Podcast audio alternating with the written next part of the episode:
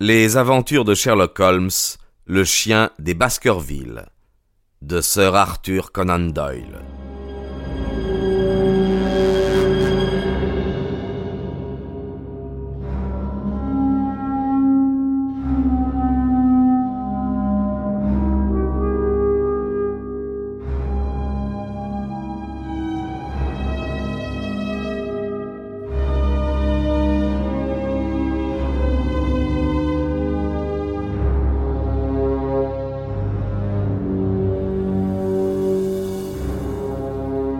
Chapitre 2 La malédiction des Baskerville.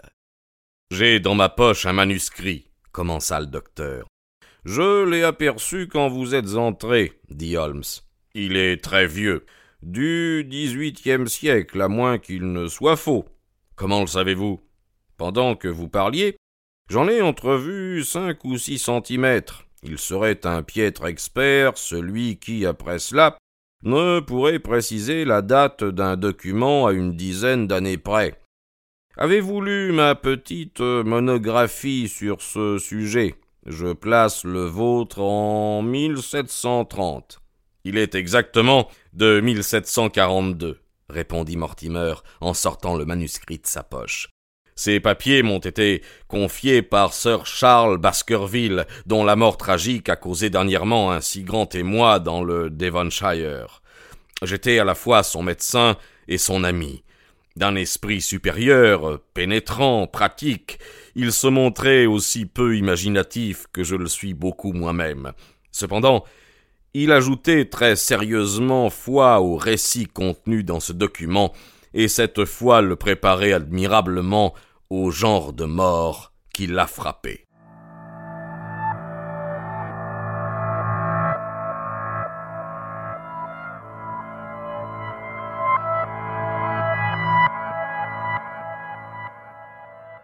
Holmes prit le manuscrit et le déplia sur son genou. Vous remarquerez, Watson, me dit-il, que les S sont indifféremment longs et courts. C'est une des quelques indications qui m'ont permis de préciser la date. Par-dessus son épaule, je regardais le papier jauni et l'écriture presque effacée. En tête, on avait écrit Baskerville Hall et au-dessous, en gros chiffres mal formés, 1742. Je vois qu'il s'agit de sortilèges, fit Holmes. Oui, c'est la narration d'une légende qui court sur la famille de Baskerville. Je croyais que vous désiriez me consulter sur un fait plus moderne et plus précis. Oh, très moderne, et sur un point précis urgent qu'il faut élucider dans les vingt-quatre heures. Mais ce manuscrit est court et intimement lié à l'affaire. Avec votre permission, je vais vous le lire. Holmes s'enfonça dans son fauteuil, joignit les mains et ferma les yeux dans une attitude résignée. Le docteur Mortimer exposa le document à la lumière et lut d'une voix claire et sonore le curieux récit suivant.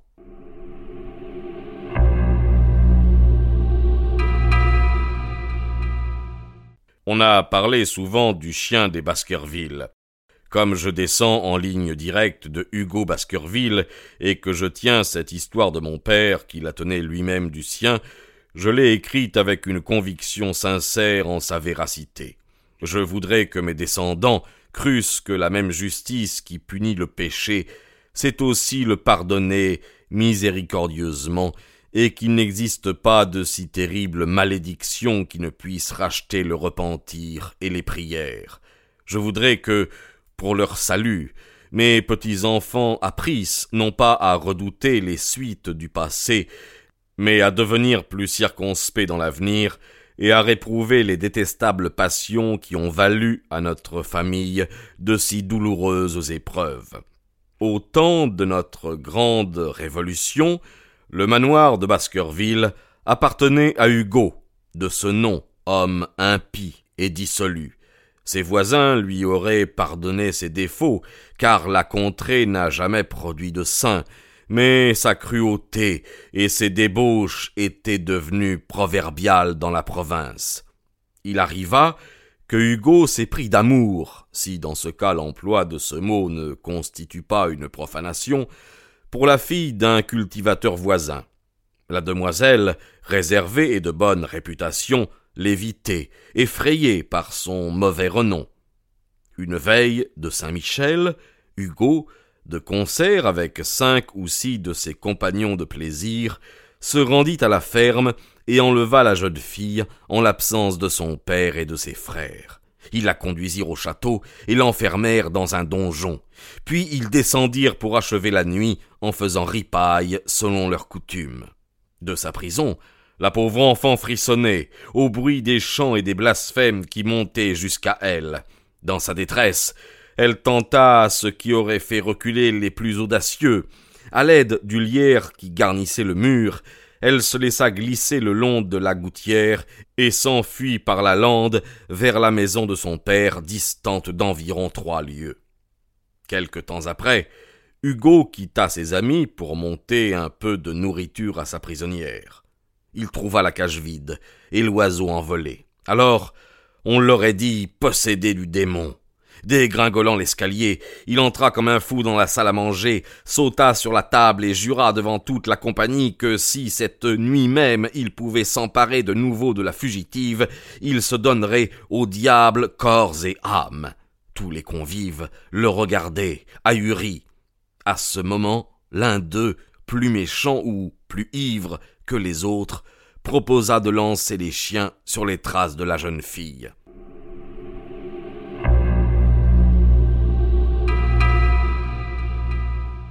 Hugo sortit du château, ordonna au valet d'écurie de sceller sa jument, au piqueur de lâcher la meute, et après avoir jeté au chien un mouchoir de la prisonnière, il les mit sur le pied. L'homme, en jurant, les bêtes, en hurlant, dévalèrent vers la plaine sous la clarté morne de la lune. Tout ceci s'était accompli si rapidement que tout d'abord les convives ne comprirent pas. Mais bientôt la lumière se fit dans leur esprit. Ce fut alors un vacarme infernal. Les uns demandaient leur pistolet, les autres leur cheval, ceux-ci de nouvelles bouteilles de vin. Enfin, le calme rétabli, la poursuite commença. Les chevaux couraient ventre à terre sur la route que la jeune fille avait dû prendre pour entrer directement chez elle. Les amis de Hugo galopaient depuis deux kilomètres quand ils rencontrèrent un berger qui faisait paître son troupeau sur la lande.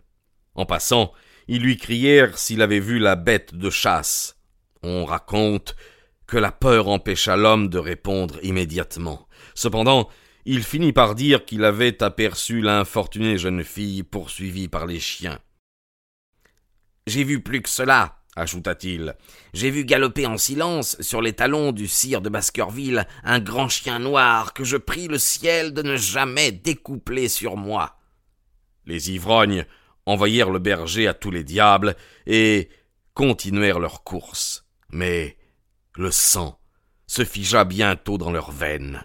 Le galop d'un cheval résonna sur la lande, et la jument de Hugo, toute blanche d'écume, passa près d'eux, les rênes flottantes et la selle vide. Dominés par la peur, les cavaliers se serrèrent les uns contre les autres, mais ils ne cessèrent pas la poursuite, quoique chacun, s'il eût été seul, eût volontiers tourné bride. Ils arrivèrent enfin sur les chiens. La meute était réputée pour sa vaillance et ses bonnes qualités de race. Cependant, les chiens hurlaient lugubrement autour d'un buisson poussé sur le bord d'un profond ravin. Quelques-uns faisaient mine de s'éloigner, tandis que d'autres, le poil hérissé, les yeux en fureur, regardaient en bas dans la vallée. La compagnie, complètement dégrisée, s'arrêta.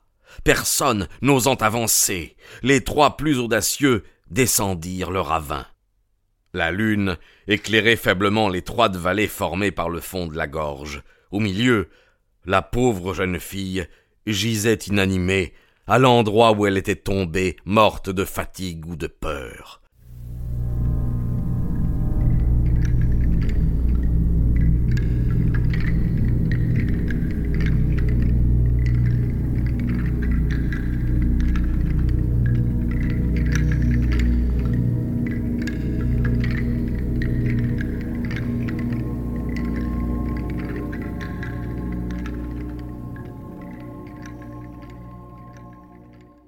Ce ne fut ni son cadavre, ni celui de Hugo, étendu sans mouvement à quelques pas de là, qui effraya le plus les trois sacripants. Ce fut une horrible bête, noire, de grande taille, ressemblant à un chien, mais à un chien ayant des proportions jusqu'alors inconnues. La bête tenait ses crocs enfoncés dans la gorge de Hugo. Au moment où les trois hommes s'approchaient, elle arracha un lambeau de chair du cou de Baskerville et tourna vers eux ses prunelles de feu et sa gueule rouge de sang. Le trio, secoué par la peur, s'enfuit en criant.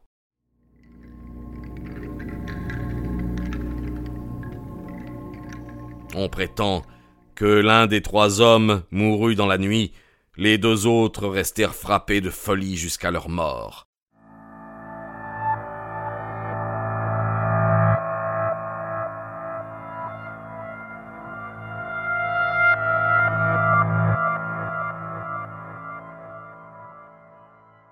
C'est ainsi, mes enfants, que l'on raconte la première apparition du chien qui, depuis cette époque, a, dit-on, si cruellement éprouvé notre famille. J'ai écrit cette histoire parce que les amplifications et les suppositions inspirent toujours plus de terreur que les choses parfaitement définies. Plusieurs membres de la famille, on ne peut le nier, ont péri de mort violente, subite et mystérieuse. Aussi devons-nous nous confier à l'infinie bonté de la Providence, qui punit rarement l'innocent au-delà de la troisième ou de la quatrième génération, ainsi qu'il est dit dans l'Écriture sainte. Je vous recommande à cette Providence, mes chers enfants, et je vous conseille d'éviter, par mesure de prudence, de traverser la lande aux heures obscures où l'esprit du mal chemine. De Hugo Baskerville à ses fils Roger et John, sous la recommandation expresse de n'en rien dire à leur sœur Élisabeth.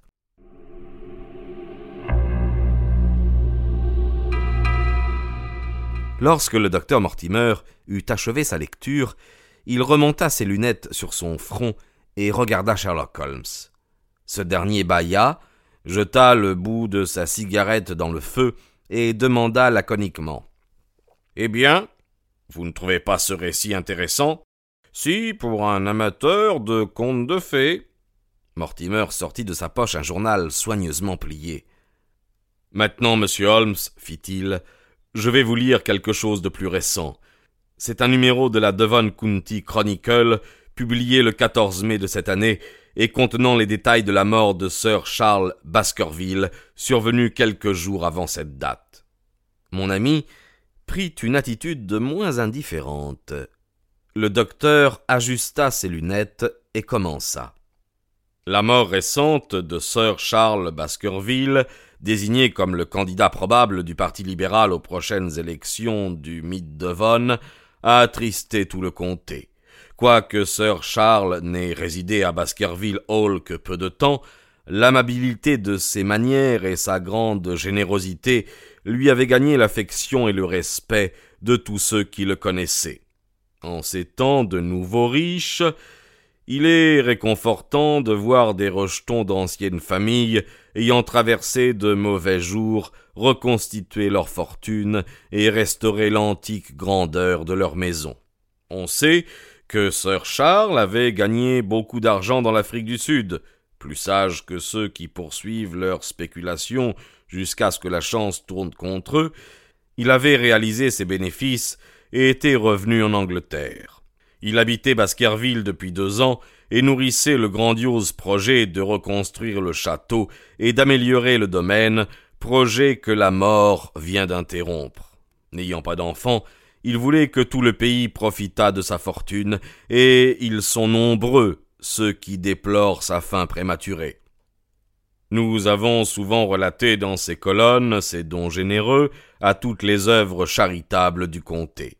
L'enquête n'a pu préciser les circonstances qui ont entouré la mort de Sir Charles Baskerville, mais au moins elle a dissipé certaines rumeurs engendrées par la superstition publique. Sir Charles était veuf, il passait pour quelque peu excentrique. Malgré sa fortune considérable, il vivait très simplement. Son personnel domestique consistait en un couple nommé Barrymore, le mari servant de valet de chambre et la femme de bonne à tout faire.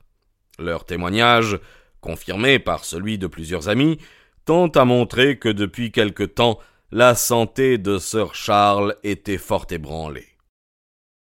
Il souffrait de troubles cardiaques se manifestant par des altérations du teint, de la suffocation et des accès de dépression nerveuse. Le docteur Mortimer, ami et médecin du défunt, a témoigné dans le même sens. Les faits sont d'une grande simplicité. Tous les soirs avant de se coucher, Sir Charles avait l'habitude de se promener dans la fameuse allée des Ifs de Baskerville Hall. La déposition des époux Barrymore l'a pleinement établi. Le 4 mai, Sir Charles fit part de son intention bien arrêtée de partir le lendemain pour Londres. Il donna l'ordre à Barrymore de préparer ses bagages. Le soir, il sortit pour sa promenade nocturne, pendant laquelle il fumait toujours un cigare. On ne le vit pas revenir.